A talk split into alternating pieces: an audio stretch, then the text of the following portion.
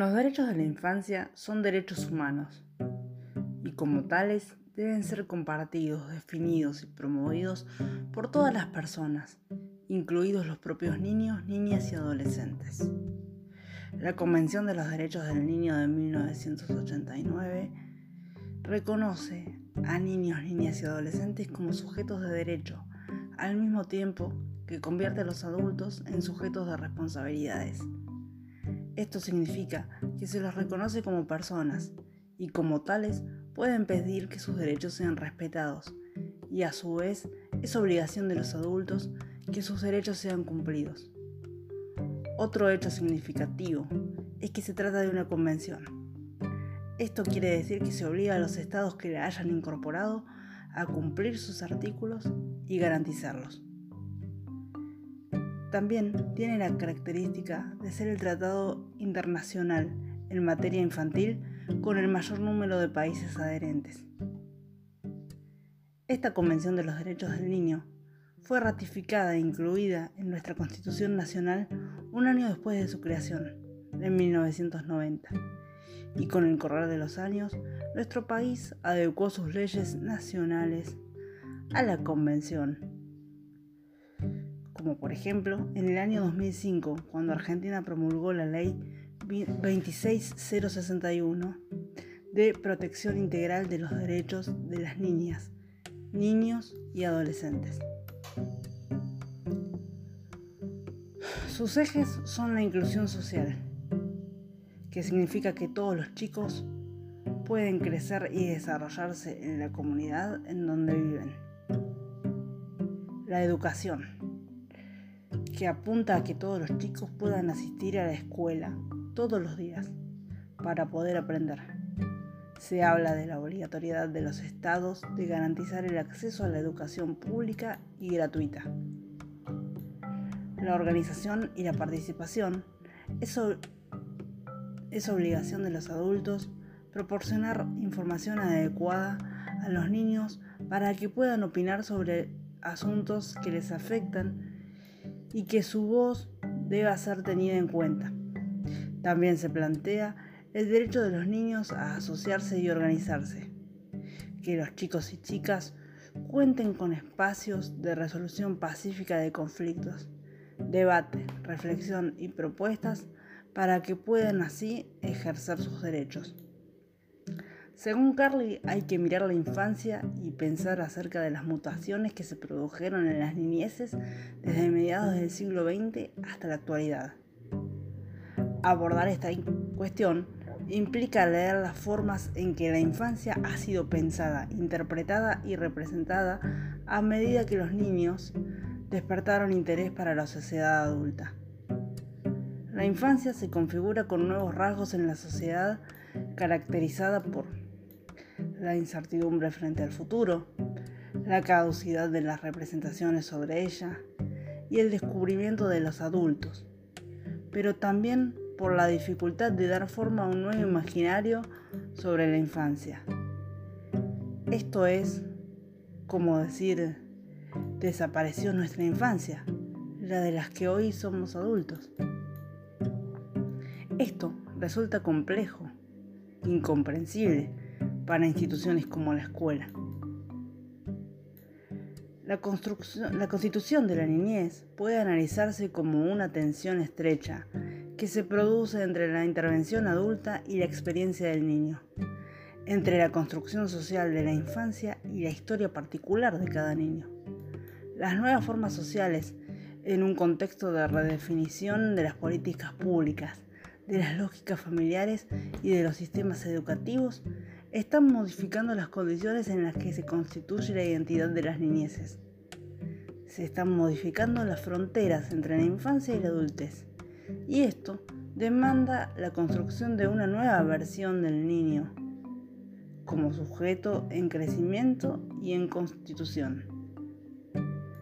Se intenta construir una nueva mirada pedagógica de la infancia, ya que se ha convertido en un objeto emblemático del siglo XX proyectado hacia el futuro por las políticas de Estado.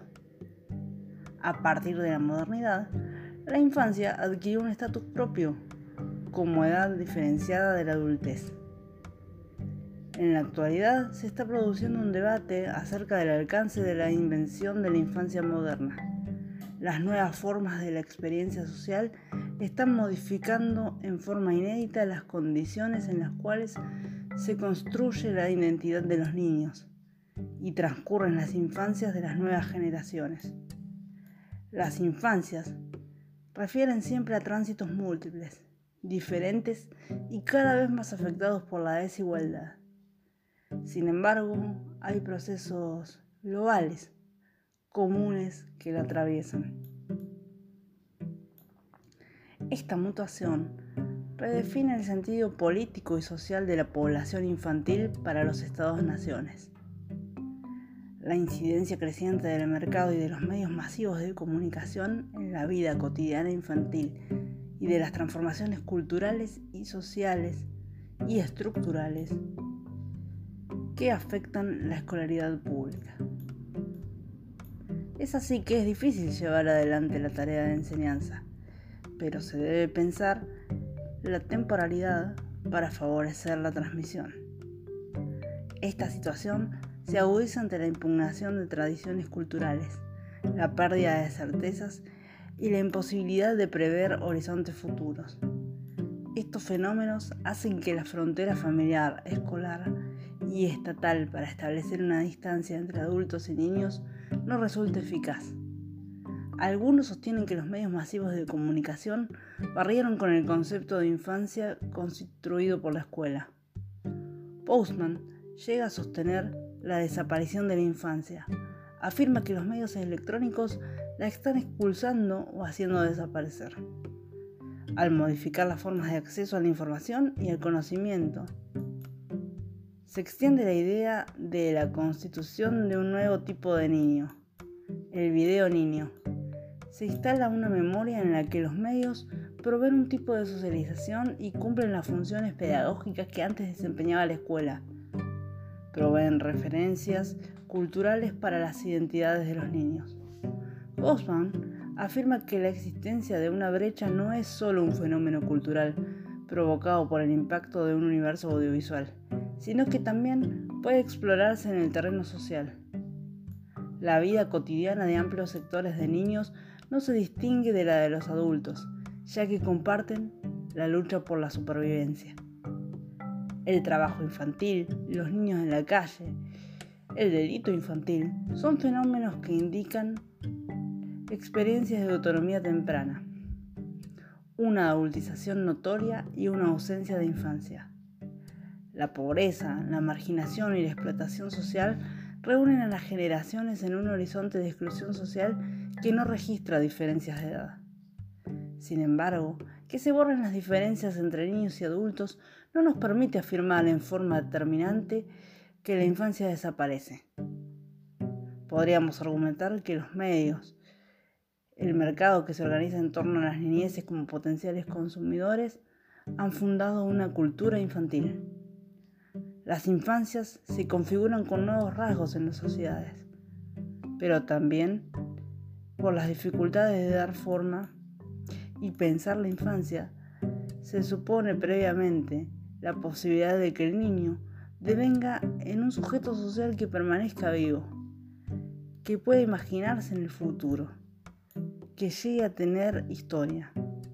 En la actualidad, a pesar de los avances científicos, y el reconocimiento jurídico de los derechos del niño, su vida sigue estando amenazada por las políticas de ajuste y la desresponsabilización del Estado en su rol público.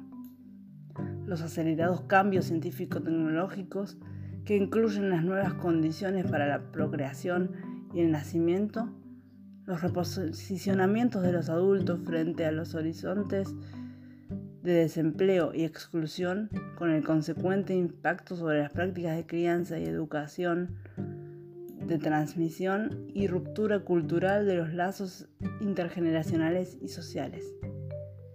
El derecho al crecimiento es la condición de la confianza.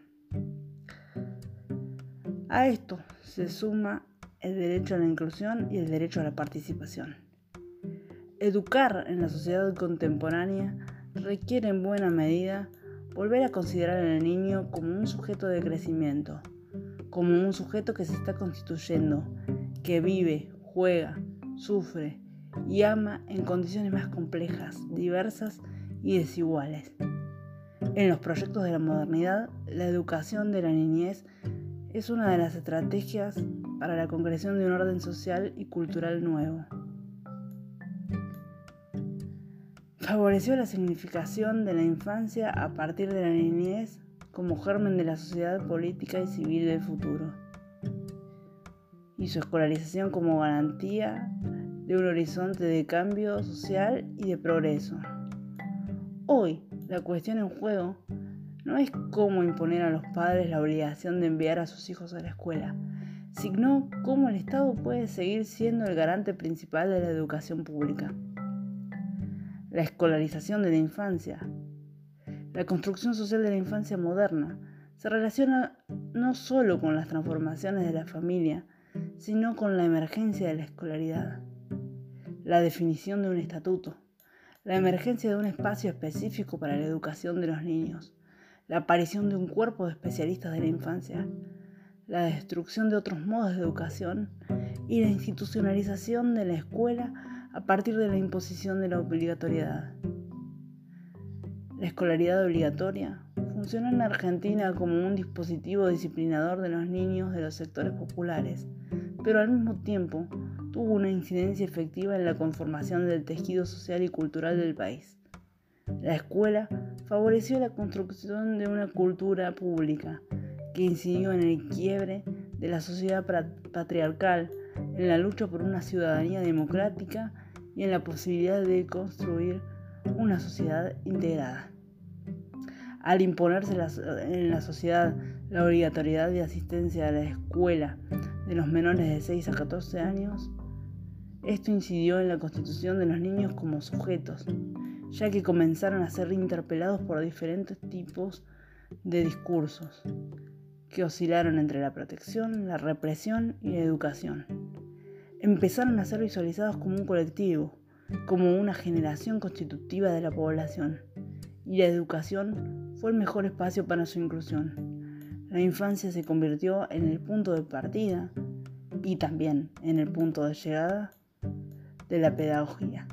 Ya no es la escuela la que produce las definiciones acerca de la infancia o discute críticamente las definiciones heredadas, sino que son los niños los que desafían a redefinir las escuelas.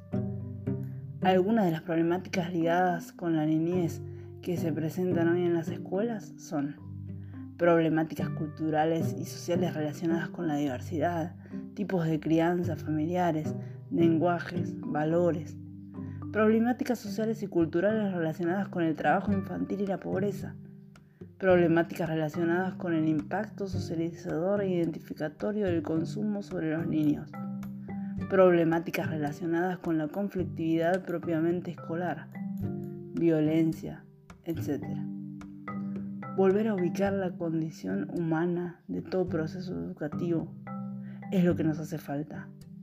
Hace falta una mirada hacia lo contemporáneo, que esté atenta al devenir de los registros de la temporalidad de cada generación, en un esfuerzo de los adultos que favorezca la construcción de una nueva posición educadora acorde con condiciones históricas siempre cambiantes, pero que explote el impacto de las nuevas tecnologías, de los cambios, de las formas de construcción de conocimiento, de los procesos de identificación infantiles, de los cambios en la cotidianidad.